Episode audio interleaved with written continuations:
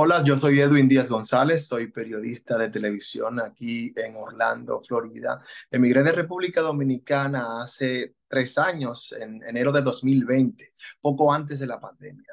Llegué a Puerto Rico a hacer un máster en relaciones públicas, es mi segundo máster fuera del país, y eh, a finales del año 2021 aceptamos una propuesta laboral, aplicamos una oferta laboral en Noticias Univisión Orlando como periodista multimedia journalist. Es el que hace de todo un poco en la calle. Por sí solo hace periodismo y lo plantea o lo propone en vivo cada día.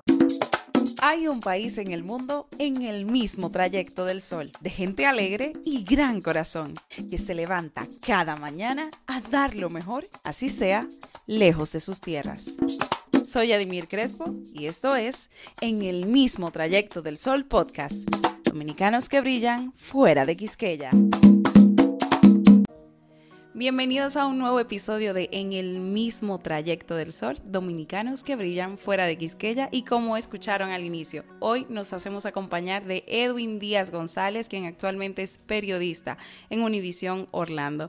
Bienvenido a mi estimadísimo profesor a este episodio. Saludos, gracias Yadimir. Para mí es un privilegio estar entre tus seleccionados. Es un reconocimiento que valoro con muchísimo agradecimiento, con muchísima alegría y si nuestra historia sirve para inspirar a alguien, siempre será de una satisfacción mayor. Te felicito por este emprendimiento tan especial que estás llevando a cabo. Ya venías haciendo cosas interesantes en República Dominicana y bueno, eh, esto que estás haciendo, cualquier maestro que estuviese al frente tuyo era capaz de pronosticarlo y no sé si estuve lejos de ese pronóstico. ¿eh? Gracias, profesor, gracias. Y, de verdad que para mí es todo un honor y, hasta motivo de cierto nerviosismo, porque hay que, hay que honrar lo aprendido, ¿eh? Hay que honrar lo aprendido. Bueno, iniciamos ya de una vez con, preguntándole, ¿cómo es eso que de repente, a pocos meses de que ya se oficializara lo de la pandemia, usted emigra a nuestra vecina isla de Puerto Rico? Mira, pregunta interesante, preocupó a mucha gente porque yo emigré poco después de unos temblores importantes que estaban ocurriendo en el suroeste de la isla. Poco tiempo después, eh, hablo de mediados de enero del año 2020, era poco antes de la pandemia. Cuando voy a Puerto Rico, mis compañeros periodistas expresaron su preocupación, que si no podía hacer nada, que si no me podía retornar. Eh, gente que inclusive, amigos, hermanos que quiero mucho, sabían que la frecuencia con que ocurren terremotos de una magnitud importante y, devastadores es en promedio cada 50 años. Si había ocurrido un terremoto en Puerto Rico, en el suroeste, hacía poquito tiempo, uno que sea grande y desastroso, devastador, no ocurriría en mucho tiempo. Lo que seguía eran algunas réplicas y las hubo mientras estuve allí. Solo que yo no fui al suroeste, sino que fui a San Juan. Y bueno, el que se preocupa por uno y el que quiere a uno, pues simplemente dice, está temblando la tierra, no te acerques por ahí. Yo de todas maneras, no sé, como ya había asumido el riesgo de emigrar, que siempre implica un, riesgo, eso de reiniciar, eso del, del reinicio la partida desde cero, pues no iba a echar por atrás. No me asusté en ningún momento, la verdad, pero sí valoré con, con cierto interés la preocupación que me manifestaron algunos compañeros y ya luego estando allí en enero, pasó poco tiempo después, el máster, el era virtual, bueno, era semipresencial, mayoritariamente eh, en línea y varias sesiones también eh, presenciales. Poco tiempo después, en marzo, fue declarada la pandemia y vaya usted a saber, la, la pandemia hizo que el máster se tornara solamente virtual y, allí estuvimos, eh, virtual haciendo el máster, por supuesto en San Juan, estábamos en la casa de mi padre y su esposa y, y allí estuvimos en familia, nos pasamos la pandemia, lo peor de esa crisis de pánico que vivió el mundo y por supuesto que también fue bastante calamitosa, que costó la vida a cientos de miles de personas en el mundo. Lo pasamos ahí en, familia con mi padre y eso estrechó aún más nuestros lazos y a mí me permitió crecer. Uno se observó muchísimo, ¿verdad? Y se analizó muchísimo y replanteó muchísimas cosas de la vida y, aprendió mucho en la pandemia. Yo continuaba el máster y, y, veía las noticias y sufría aquello y, y bueno, estaba lejos de casa, lejos de mi madre, pero igual pendiente de ellos y también viendo este nuevo ciclo del mundo, esta nueva transición tan, tan dramática, tan terrorífica, pero que, bueno, a la que sobrevivimos afortunadamente. Tenía usted algo que muchos considerarán una ventaja. Tenía a su padre en Puerto Rico. ¿Qué tal la, experiencia de ese retornar a, la cercanía de su padre? ¿Qué justamente puntos favorables ofreció esto para, para su migración? Mira, te cuento que yo no me, no me crié con mi padre biológico. Sí, él estuvo presente, y lo, desde pequeño lo, conocí, hubo episodios importantes eh, junto a mis hermanas, otros hijos de él, tengo dos hermanos eh, mellizos bien parecidos, no llegan a ser gemelos, pero se parecen bastante. Y sí mi figura paterna, la de mi padre biológico, por el cual soy Díaz, sí la tenía, sí lo tenía bien, bien ubicado y, y había comunicación frecuente y siempre que él iba a República Dominicana, porque estuvo 20 años aproximadamente en Estados Unidos, siempre nos veíamos por allí.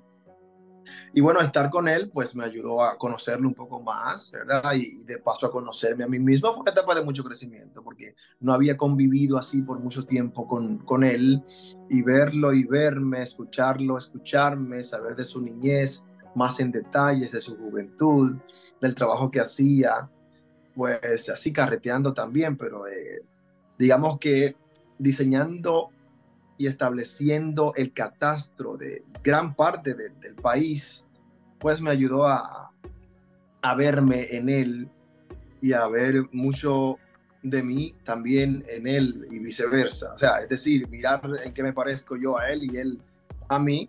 Por supuesto, soy yo quien más se parece porque él fue antes. Conocer un poco más de historia de mis orígenes de, desde ese lado de mi sangre.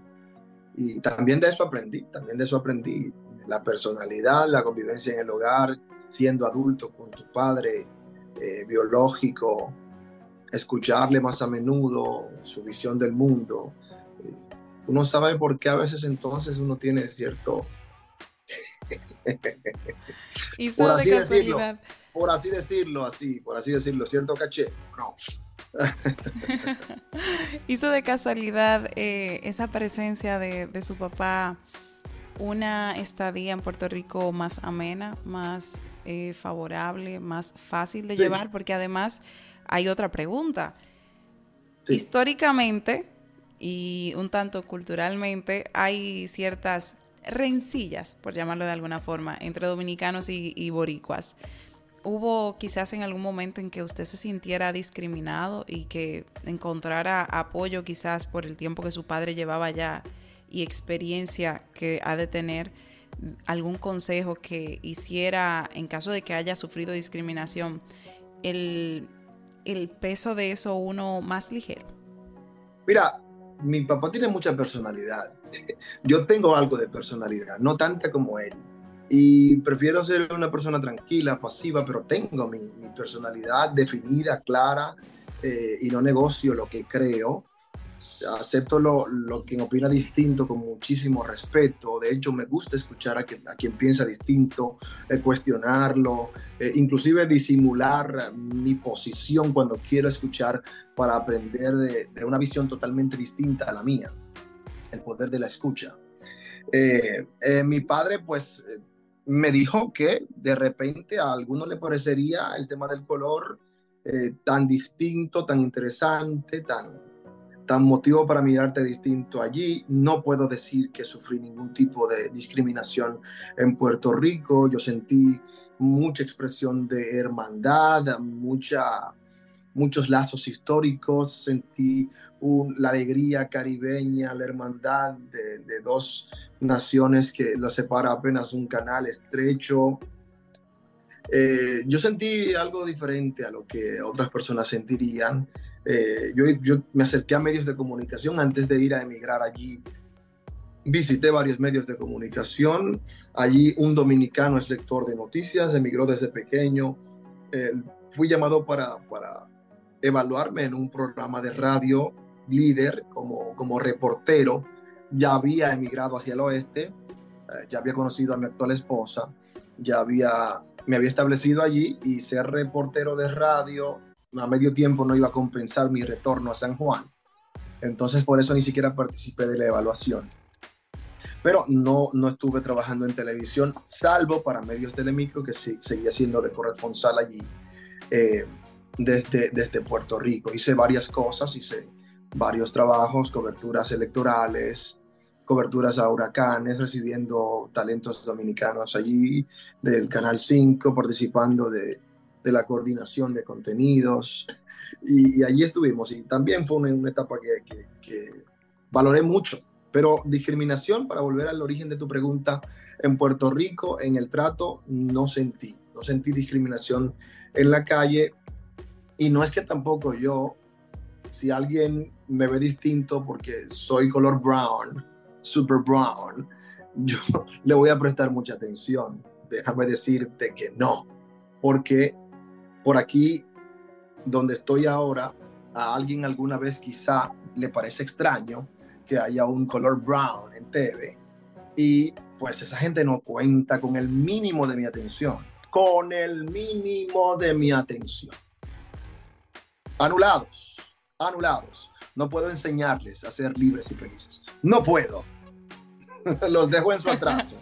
Y el que se, habla escucharme, pues le doy, le doy su clasecita. Perdón la inmodestia, pero es que me parece algo como de tan primitivo.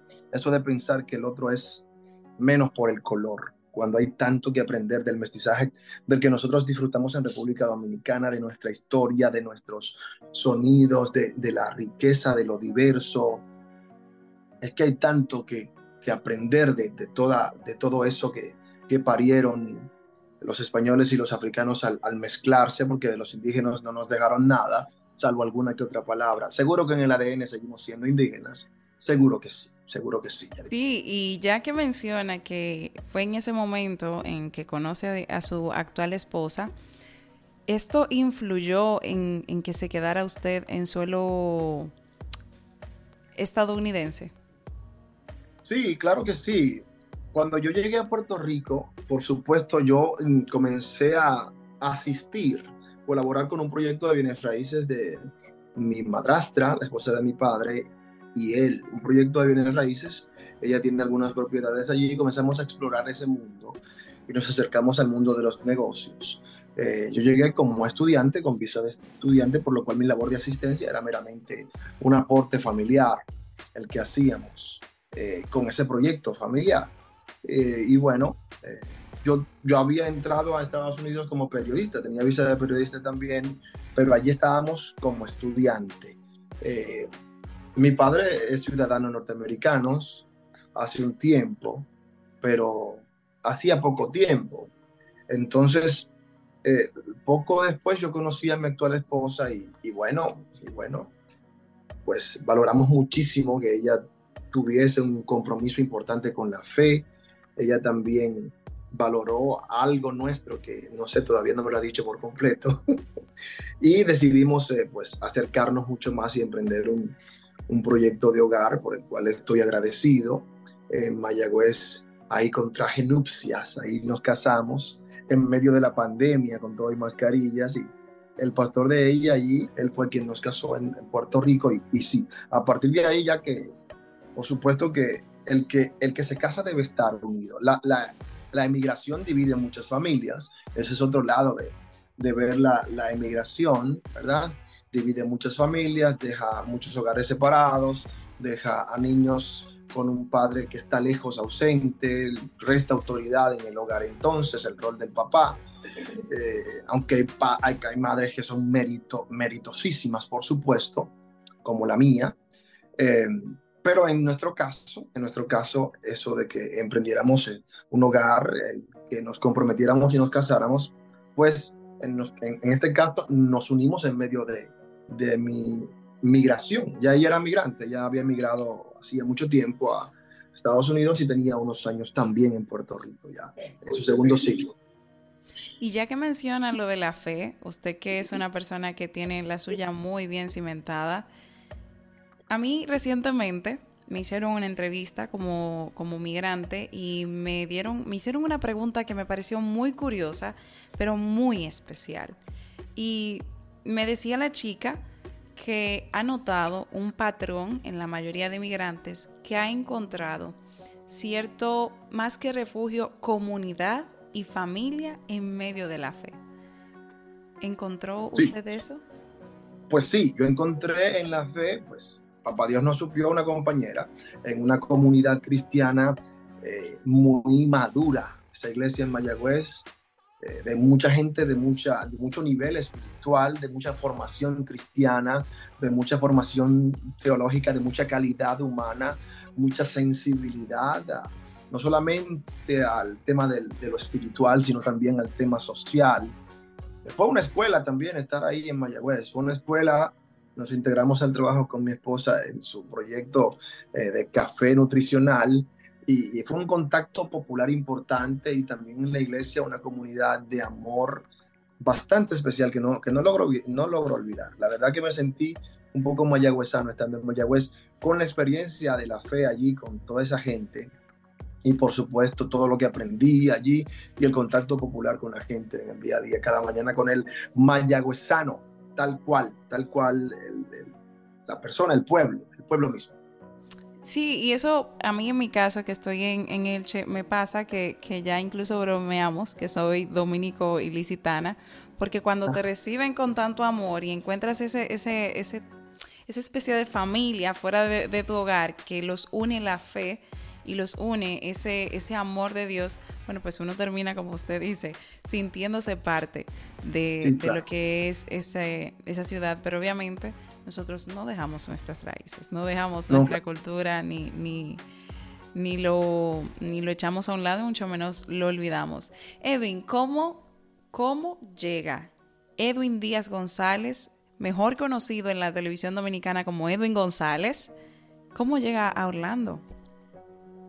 Sí, bueno, al final de mi tiempo allí en, en 2021, antes, de hecho, había conocido a mi, a mi actual esposa eh, y de, la, de las primeras expresiones que me dijo cuando empezábamos a hablar era que ella tenía casi sus maletas hechas, porque como te dije, ella emigró primero a Connecticut y luego estuvo en Puerto Rico casi 10 años. De Puerto Rico ella entendía que había, aunque no le iba mal en su proyecto de, club de nutrición.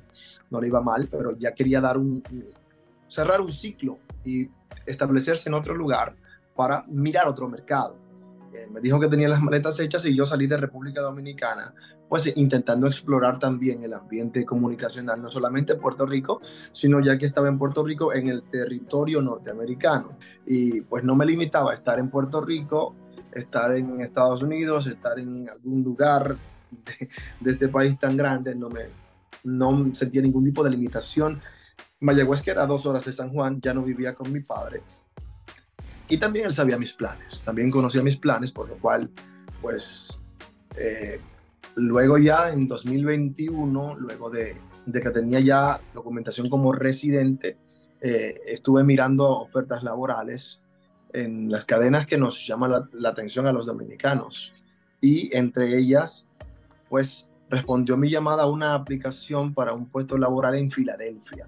Eso es el área triestatal donde los dominicanos quizás somos mayoría entre los hispanos. Entonces, en Filadelfia, la historia de Rocky, ¿verdad? Ahí en Filadelfia, nos pareció que podía ser un lugar, aunque, aunque por el tema del frío y también ir a ejercer periodismo a un lugar eh, no sé cuál es la tasa de criminalidad de allí, pero de repente las noticias hacen que uno piense que, es más de la que, de la que realmente existe. No lo sé. Teníamos el tema como, como visto, interesante y, podríamos haberlo hecho. Mi hermana vivía de ahí a hora y media quizá, en Pensilvania, y estaba, iba a estar cerca de la comunidad dominicana que, nuestra diáspora en, en, Estados Unidos, en Nueva York, en el área triestatal, es la mayor que tenemos en, todo el mundo, en esa área. Entonces, parecía viable, recibimos una llamada, dijimos que sí, pero luego el director de noticias de allí también dirigía Noticias Univisión Atlanta, eh, me enteró de que iba a ser trasladado hacia, hacia Florida. Y ese era el, el principio, el destino que mi esposa y yo teníamos previsto. Eh, y le dijimos así con un mensaje todo todo encorbatado, todo elocuente. Yo no sé si se entendía. de tan bien elaborado que, lo, que lo escribí, pero claro que entendió, es una persona muy premiada, el señor director de Noticias Univision Orlando, eh, que estábamos disponibles también para la cadena en Florida, donde era nuestro destino inicial. Me agradeció que le dijera, eh, que le diera el dato, que le suministrara la información y pues que posiblemente lo tomaría en cuenta y luego nos, nos puso a elegir.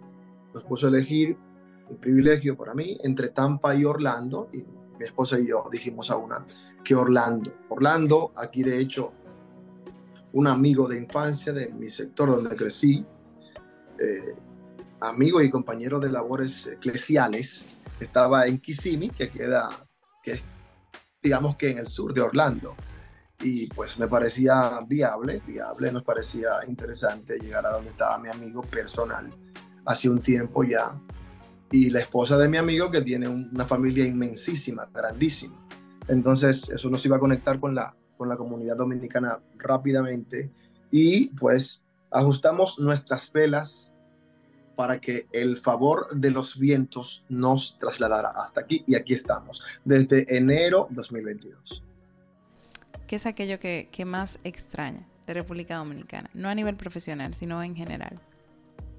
Bueno, a mis amigos que están allí, mis amigos, por supuesto mi madre, mi madre está allí, aún mi hermana, esos lazos, la familia, por supuesto la, gente de la iglesia la que asistía, eh, estar en, en la gente, con la gente con la que uno guarda mayor similitud, similitud, como he emigrado más de una vez digamos que esta es mi tercera emigración, porque de Puerto Rico, luego de que estuve establecido allí, vine hacia acá.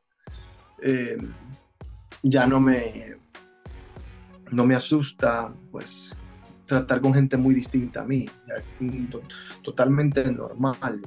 De hecho, fui en España, era muy atrevido también a la hora de acercarme a la gente, pero eh, eso de estar con la gente con, con, más similitud, eso por supuesto que se echa de menos, pero gracias al Internet y que la comunicación es tan, tan buena ahora, hay tantos medios para comunicarse, para mantenerse enterado. Los videos están ahí, todo se cuelga, todo se publica, todo se promueve. Eh, es como estar allá de alguna manera virtual. Estamos cerca, el clima es distinto, ¿eh? pero se parece más que, según me dicen que cualquier otro lugar en Estados Unidos, el clima de la Florida, en donde estamos. Entonces, no me siento tan lejos, la verdad. He hecho de menos a mi gente, en mi tierra, ¿verdad? Pero no me siento tan lejos, la verdad.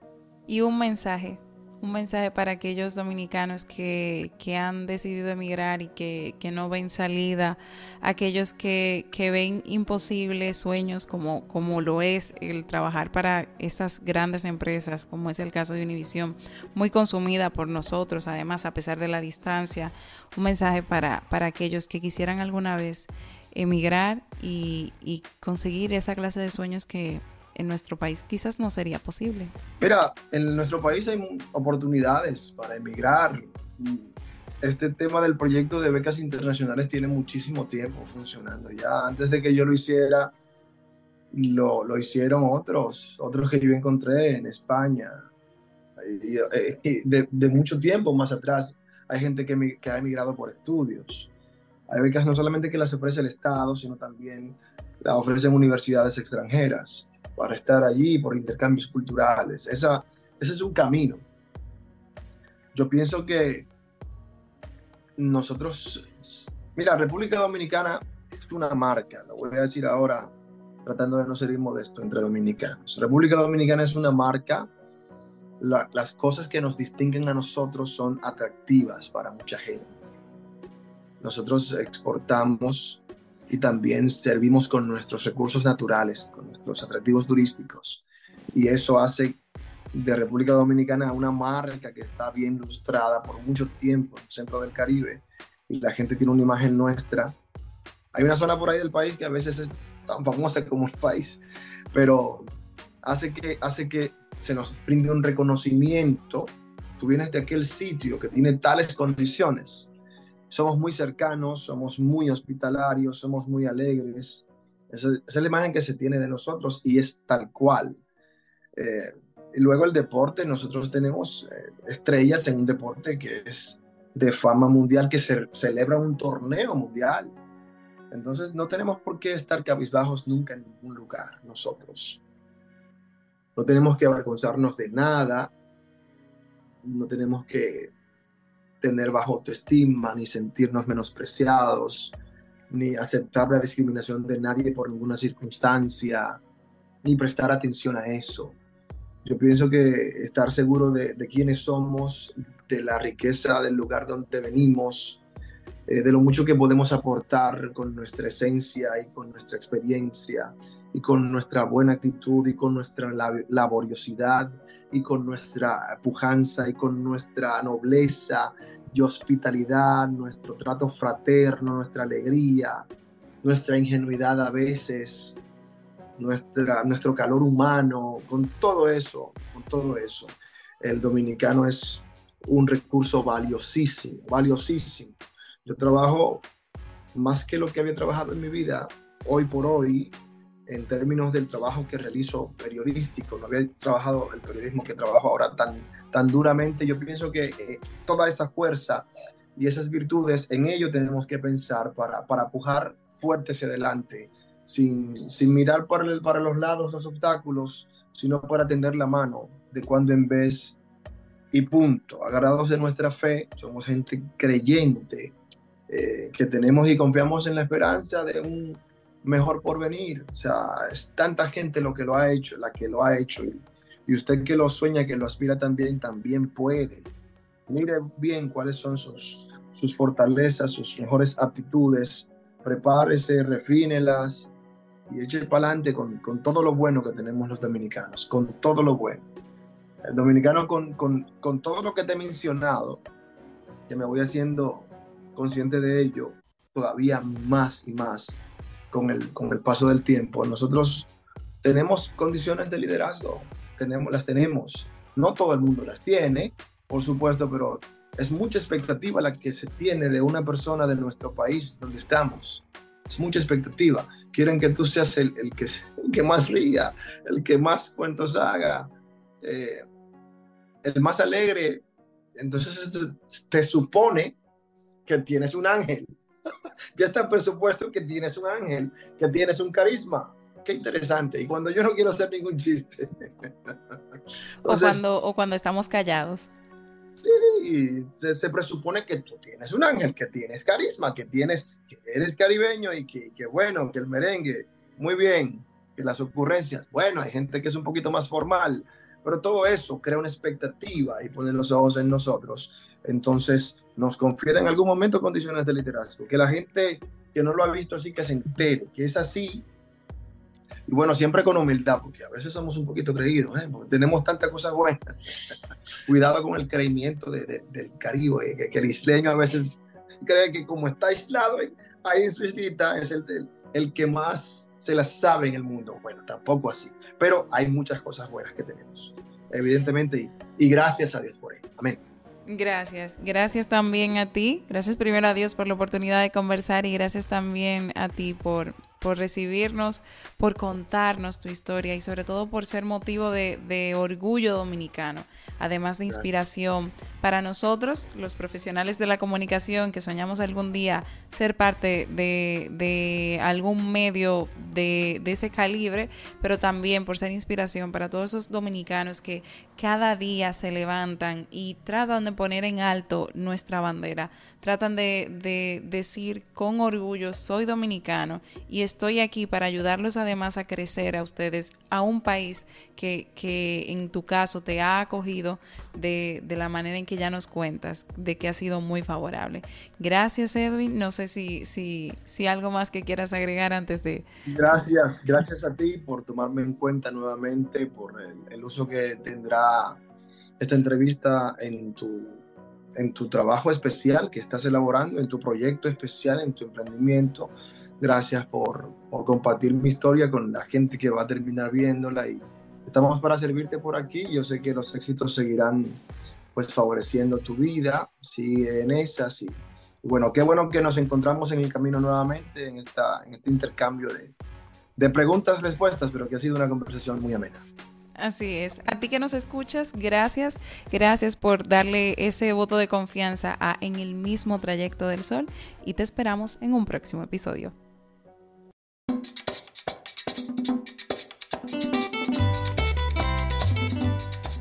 ¿Quieres conocer más de estos dominicanos que brillan fuera de Quisqueya? Puedes encontrar en el mismo trayecto del sol en todas las plataformas de audio.